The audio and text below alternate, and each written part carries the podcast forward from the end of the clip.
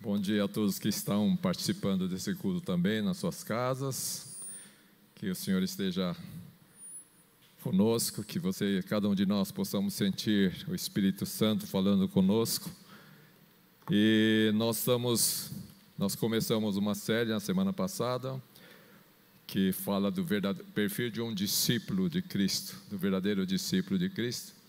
E a pastora Priscila falou a primeira parte, Romanos, baseado em Romanos 12, né? Ela falou sobre Romanos 12, versículo 1, mas basicamente ela falou da necessidade que nós temos de nós estarmos em total rendição ao Senhor. Rendição é entregar totalmente a nossa vontade, a nossa vida, tudo aquilo que nós somos aos pés do Senhor. E hoje eu vou continuar. É, se vocês quiserem colocar um título, é O Verdadeiro Discípulo Vive Separado dos Valores do Mundo. E é, é, vou falar sobre o versículo 2 do mesmo capítulo de Romanos 12. Tá? Eu vou ler para vocês. Romanos 12, 2 diz assim: E não vivam conforme os padrões deste mundo, mas deixem que Deus os transforme pela renovação da mente para que possam experimentar qual é a boa, agradável e perfeita vontade de Deus. Uh, isso está diretamente relacionado com a mensagem anterior que falou sobre rendição, né?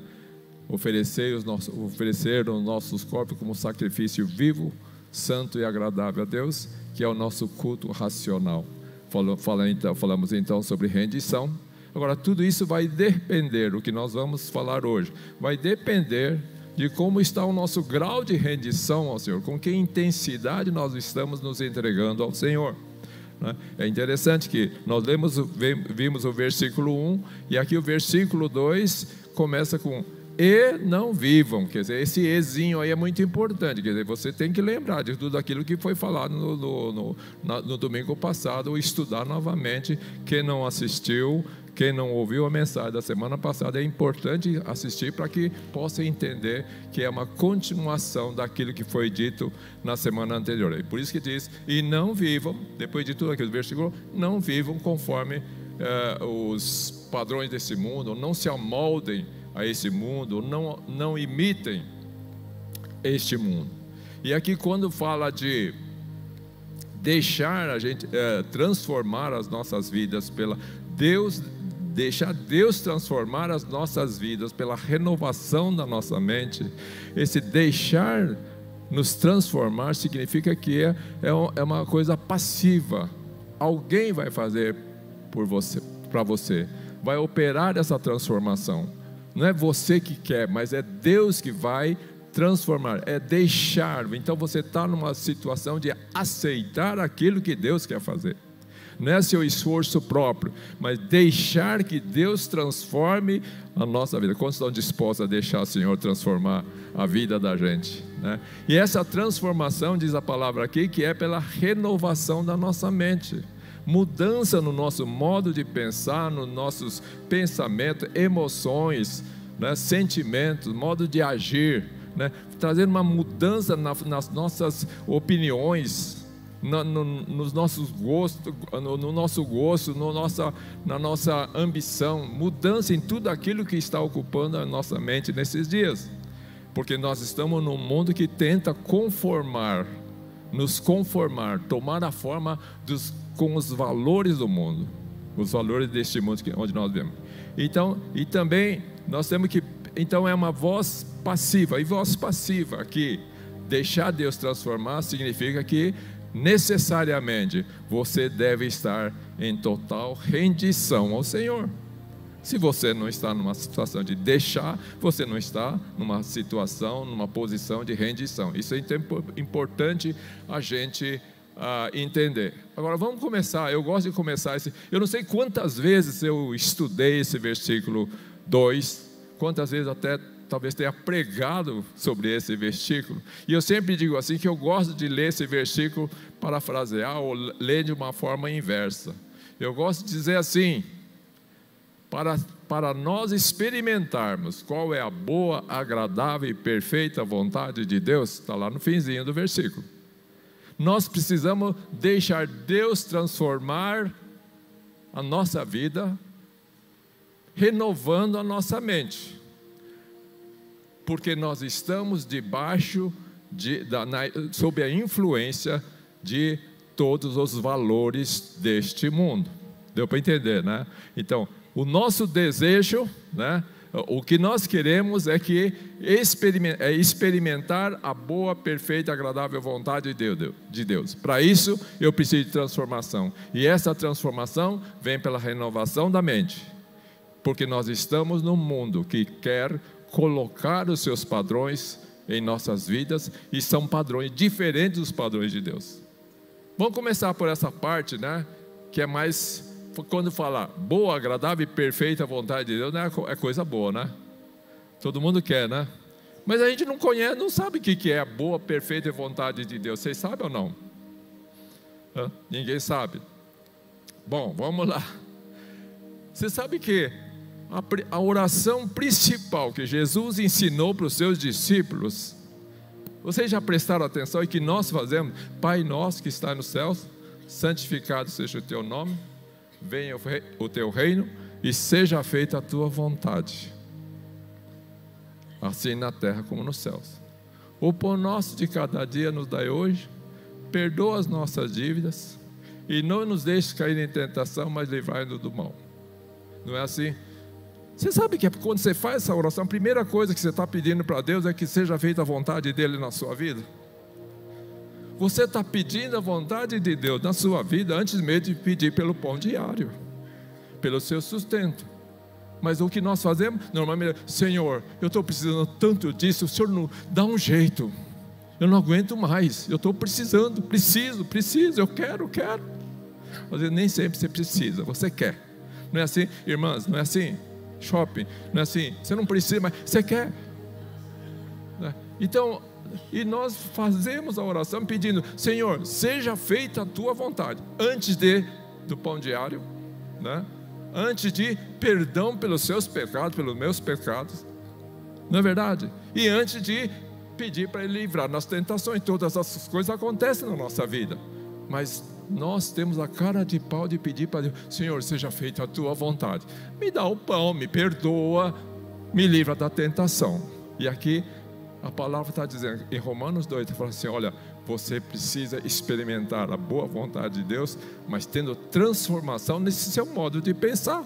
Você não está sabendo nem o que você está pedindo para Deus. E quantas vezes nós pedimos coisas que Deus sequer fala para você, mas isso não é importante para a sua vida.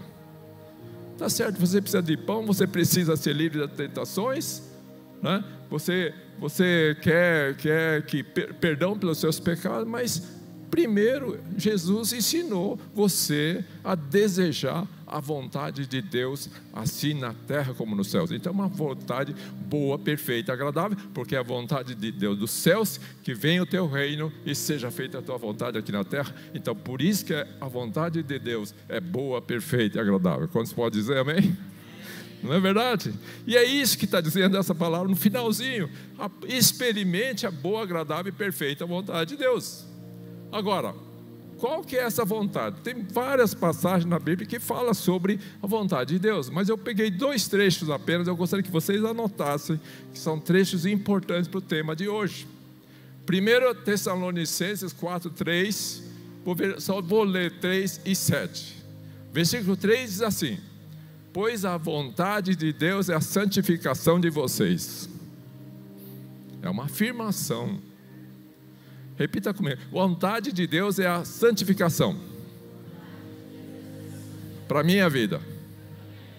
Que se abstenha de toda imoralidade, imoralidade sexual e de vem uma série de coisas. E depois no versículo 7 diz assim: Pois Deus não nos chama para a impureza, e sim para a santificação.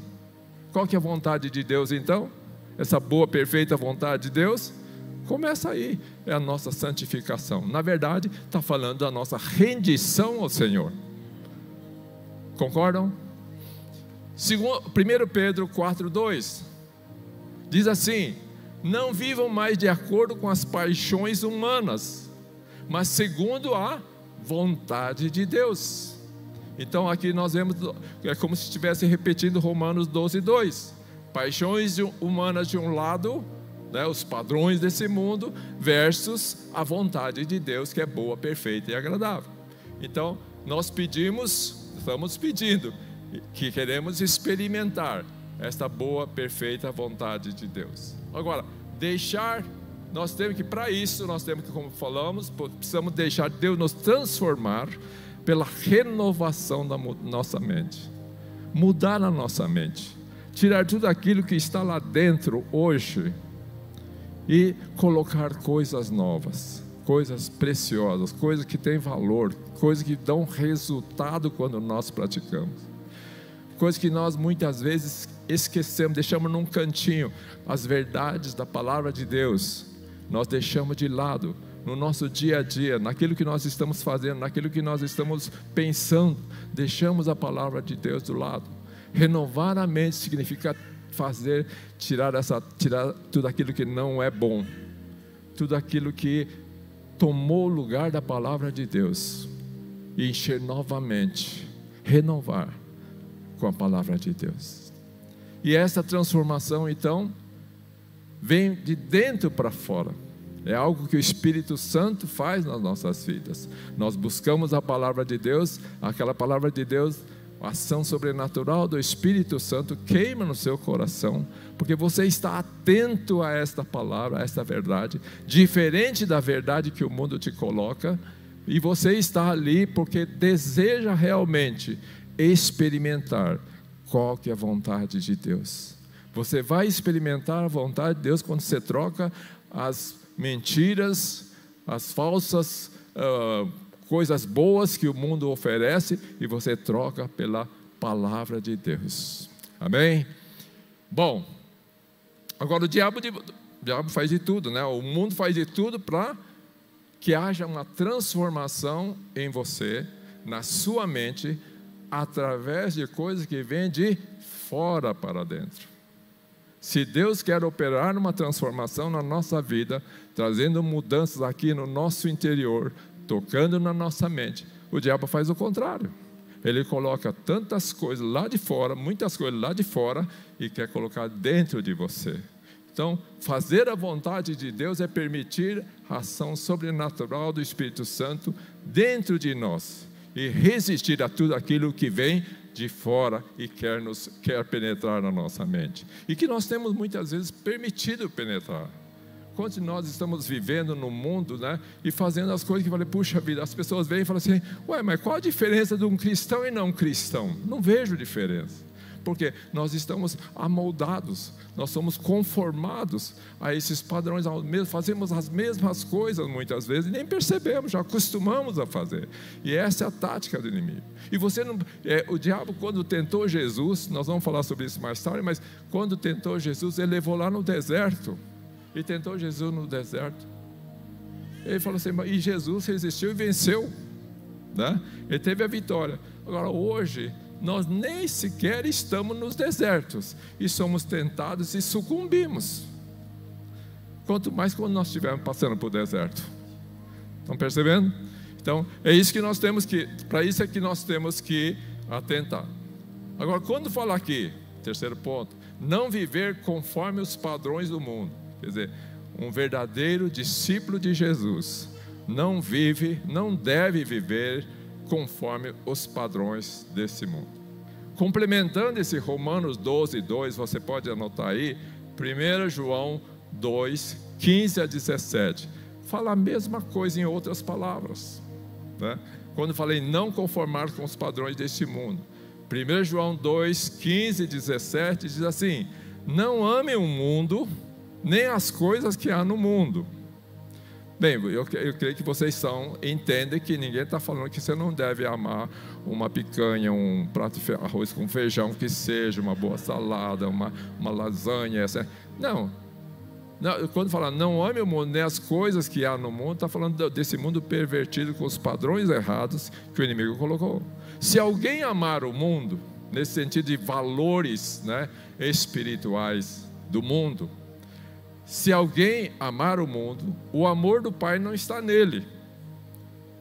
Porque tudo que há no mundo, as, os desejos, ou cobiça, ou a concupiscência né, da carne, os desejos dos olhos e a soberba da vida, a soberba da vida é ostentação de bens, não procede do Pai, mas procede do mundo. Ora, o mundo passa, bem como seus desejos, mas aquele que faz a vontade de Deus permanece para sempre.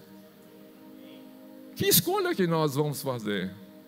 Tem todas essas coisas no mundo: a cobiça dos olhos, a cobiça da carne, a soberba da vida, né? ostentação, tudo isso, mas só essas coisas estão aí, ao nosso redor, e serve, vive cercando a gente todos os dias, né? mas isso não procede de Deus, né? Mas aquele que faz a vontade de Deus permanece para sempre. E aqui então nós lemos, nesse trecho você vê as três áreas de atuação do diabo, do inimigo. Né? Essas são as três áreas que o diabo tentou, tenta as pessoas hoje em dia.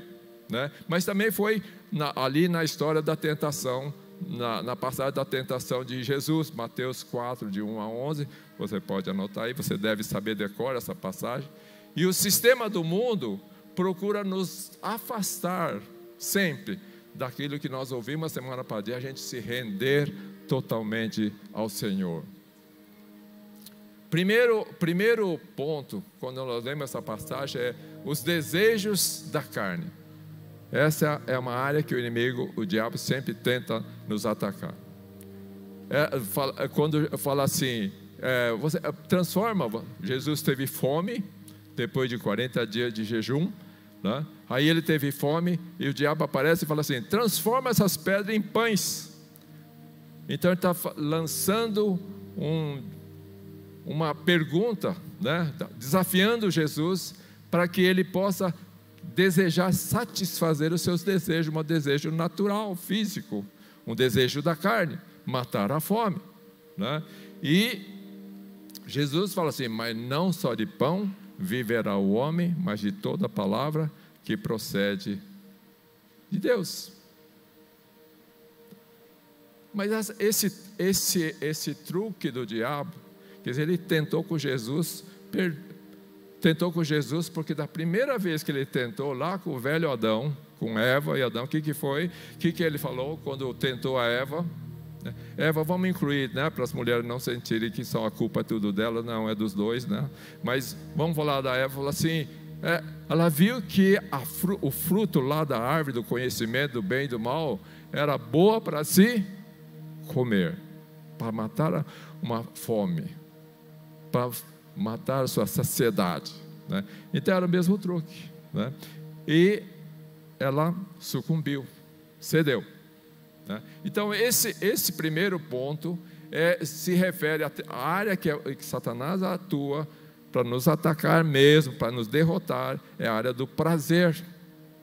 É a paixão pelo sentir, de a gente sentir, sentir. Então fala do hedonismo, que é muito, né, muito frequente na vida mesmo dos cristãos. A busca pelo prazer fazer as coisas, adquirir as coisas, ceder as, as, as, as situações, as tentações que vêm, pelo desejo de sentir o prazer. Né? Fala do prazer de sentir bem consigo mesmo, é o hedonismo. Sendo que a melhor, palavra, melhor alimento sempre é a palavra de Deus. Do que, que você tem se alimentado? Quando você tem fome, do que, que você tem se alimentado? Ou mesmo quando você não tem fome, o que, que você aprecia de alimento verdadeiro? Quando você lê, depois você já tomou seu café da manhã, você está no tempo de meditação, do que, que você sente prazer que sacia a tua fome? A palavra de Deus. Não tem outra coisa, não tem outra coisa. O segundo ponto, a segunda área que Satanás ataca, ataca é na área das posses. Lembra que o diabo falou para Jesus, assim, tudo mostrou todos os reinos da terra e disse: Tudo isso te darei se prostrado me adorares. Né? Então, desejo dos olhos, olhou para tudo, ou mostrou tudo para que a gente fosse sucumbisse diante de tudo aquilo que estava à vista do puxa, você é dono de tudo isso, então posse. Quantos de nós temos desejo por posse e sucumbimos, né? E sucumbimos quando a gente deveria estar colocando sempre Não, tem tudo isso aí, mas nada disso importa. Em primeiro lugar está o Senhor, porque eu me rendi totalmente ao Senhor. Eu ah, dei, dei minha vida, apresentei a minha vida como um sacrifício vivo, santo e agradável a Deus. E a terceira área é a da posição. Se você é filho de Deus, lança-te daqui. Lança-te daqui. Mas o que, que tem a ver? Mas fala assim: eu falo assim, olha, você pode se andar daqui, porque você é filho de Deus. Olha, os anjos vêm e vão te servir. Eles não vão deixar você tropeçar. Sabe, isso fala muito de a gente ocupar uma posição, chegar numa posição, ou ser visto pelas pessoas numa posição, ter um título, ter um nível social, financeiro, etc., bem alto, em que as pessoas te admiram, te elogiam, e você, você sente que as pessoas devem te servir. Que nada vai acontecer, porque Deus vai enviar os seus anjos para você não tropeçar, por causa da posição que você adquiriu. Muitas vezes porque Deus te abençoou, você adquiriu posição e você sucumbe a essa tentação do inimigo. E você fala: não, mas os outros têm que fazer, os líderes aqui têm que servir o pastor, os voluntários têm que servir os líderes, os pastores. Espera aí, nós não estamos na, você não está na função de líder, de pastor, de, de voluntário, né, para ser escravizado. Mas porque foi, Deus te colocou nessa posição e você está lá sendo instrumento de Deus, mostrando que você está começando a se render totalmente ao Senhor, independente da área que você esteja servindo. Então, essa posição é uma coisa que é muito perigosa, né? que hoje em dia a gente a gente vive assim cercado por essa tentação. Na nossa profissão, principalmente que é médico, tem alguns colegas, colegas médicos na igreja, né? Médico, né? Sabe quantas vezes, né? E eu vi assim, ah, para mim é Deus no céu e o senhor, doutor na terra. Você, gente, que posição! Eu com Jesus ali. Jesus, tá, vem comigo, que eu entra na, na sociedade, entra no Unimed comigo. Deus no céu e o Senhor na terra. Você ouviu isso também, Luiz Antônio? Não é? Gente, que posição privilegiada. E quantas vezes, nós, às vezes por mérito, por trabalho, esforço, dedicação, etc., a gente chega numa. Eu já cheguei numa posição que poderia ter ambicionado posições maiores, trabalhado para que isso acontecesse. Mas todas as vezes que aparecia uma situação em que poderia ser colocado numa, numa função melhor ou até numa com autoridade maior, sempre havia assim, mas isso vai atrapalhar a obra do Senhor ou não. Porque se a gente quer posição, se você é levado por posição, o mundo hoje oferece posições para você, para que Deus fique em segundo lugar. Não é verdade? Deus oferece tantas situações, tantas oportunidades. O mundo te busca, procura te pegar para te colocar numa posição para que Deus seja colocado em segundo lugar. E a gente não pode sucumbir a essa tentativa. Então vocês entenderam as três áreas, né? As três áreas. Então essa posição é a paixão pelo ser alguma coisa. Na verdade é um egoísmo, né? Desejo de ter pessoas te servindo, porque acha que você é mais importante que os outros. E Satanás trabalha nisso hoje, onde quer que seja, em todas as áreas da vida, você vai ver Satanás trabalhando dessa forma. Essa parte de quando fala da área da posse, fala da paixão pelo ter, ter as coisas. Fala do materialismo e como a gente tem, né, essa área afetada na vida de muitos cristãos hoje em dia. Então, do que que nós temos nos alimentado, né? do verdadeiro pão do sol, céu, estudando a palavra, amando a palavra de Deus, ou a gente tem se alimentado com os valores do mundo. Não vai dar tempo de a gente falar sobre valores do mundo, mas vocês viram concupiscência da carne, concupiscência dos olhos, né? E, a, e o orgulho, né? O desejo por posição, né? a soberba da vida. Alguém já disse assim que você é aquilo que você come. Vocês já ouviram isso? Não? Quem já ouviu isso? Fala para mim, esse, esse versículo aí do mundo. Quem já ouviu? Você é aquilo que você come. Eu fiquei pensando, puxa, eu gosto de banana, então. Adoro banana. Aquelas bananas do interior, não essas pequenininhas, mas desse tamanho assim. Aquela que você enfiava o dedo na ponta, ela ficava em três partes assim e comia gostoso. Você é aquilo que você come?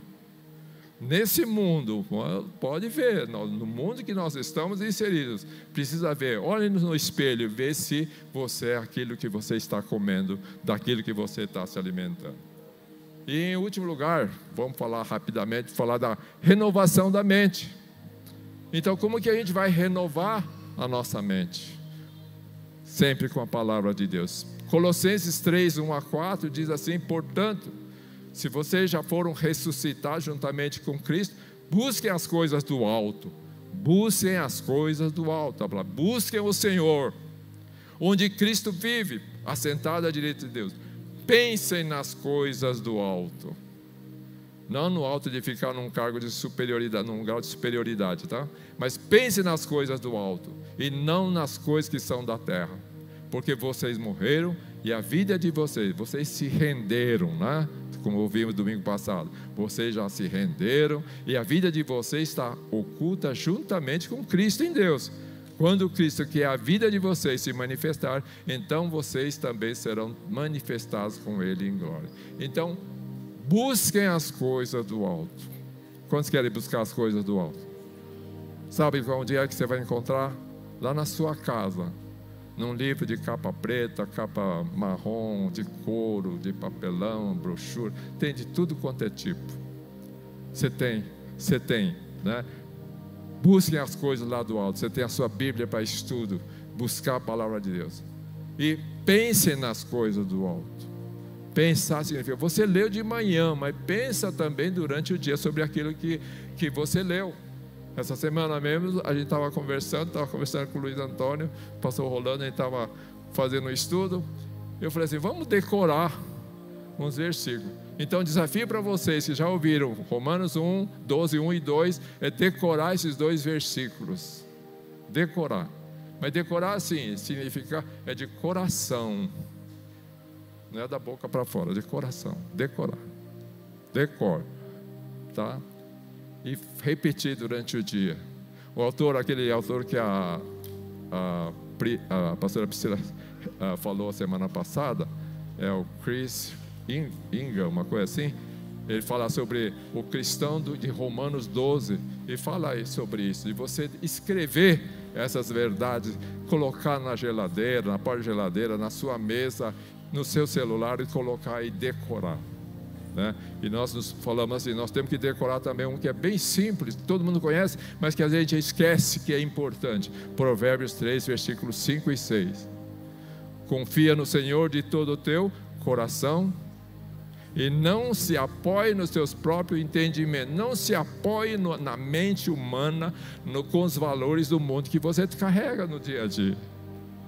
E Entregue o teu caminho ao Senhor e Ele vai endireitar as tuas veredas. Então, tarefa, Provérbios 3, 5 e 6, Romanos 12, 1 e 2. É um processo, então, contínuo. Não é uma coisa que você faz uma vez só e pronto.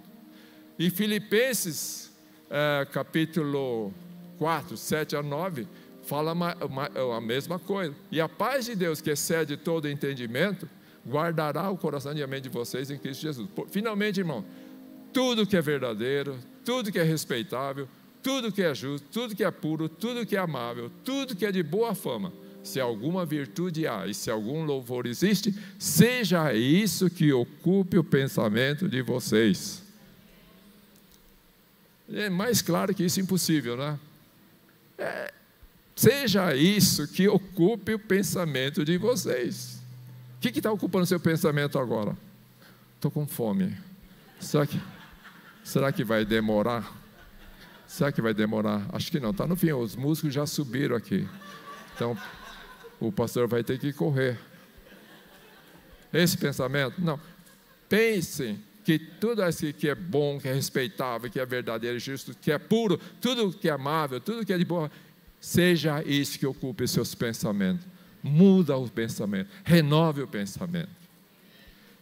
E, e o que aprenderam, receberam, ouviram, Aqui de mim é Paulo, não é de mim, né? Mas estou repetindo. O que também aprenderam, receberam, ouviram de mim e que viram em mim, isso ponham em prática. Olha aí. Gente, não tem, não tem segredo, está aqui, está tão claro isso. Enche sua mente com a palavra do Senhor. Né? Pense, né? pense, deixa ocupar totalmente seu pensamento. E tudo que você aprendeu, recebeu, tal, então ponham em prática. Põe em prática. Outro ponto. A mudança de mente envolve uma batalha. Então é uma batalha contra todo o bombardeio da mídia, da internet, TV, da literatura que você tem. Limpe sua mente, né? E é uma luta. A nossa luta diz que não é contra o sangue, contra a carne, mas não são, as nossas armas também não são carnais, mas poderosas em Deus. Segundo Coríntios 10, 4 e 5.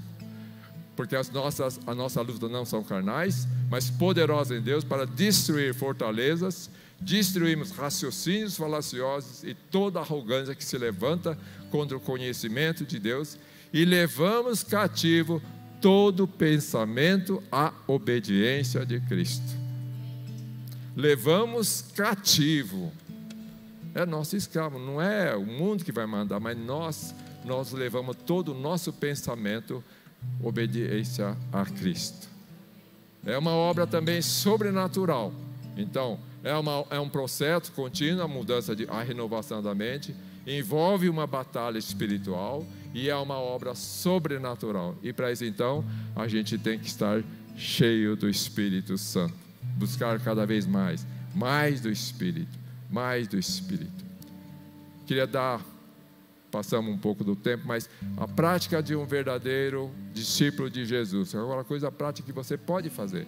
João 8, 31, 32 dizia assim: Se vós permanecerdes na minha palavra, verdadeiramente sereis meus discípulos. O título do nosso, da, nossa, da nossa série esse mês é Verdadeiro Discípulo de Cristo. Então, se permanecerdes na minha palavra, verdadeiramente sois meus discípulos. Conhecereis a verdade e a verdade vos libertará de toda a influência que você tem no mundo. Amém?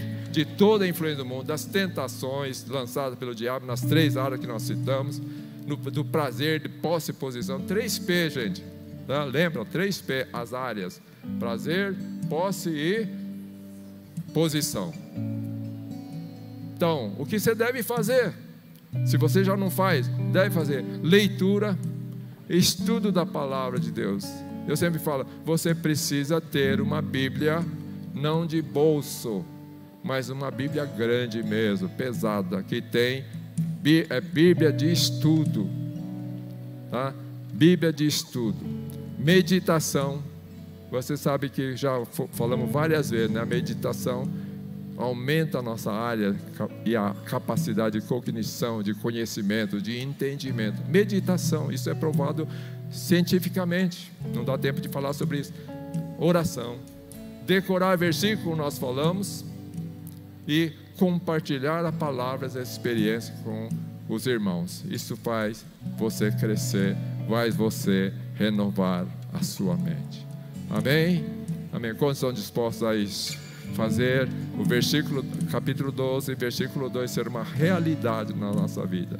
Ao mesmo tempo, eu sei que é, uma, é um desafio muito grande, porque você está cercado de um ambiente em que tudo faz, tudo quer fazer você agir de forma contrária.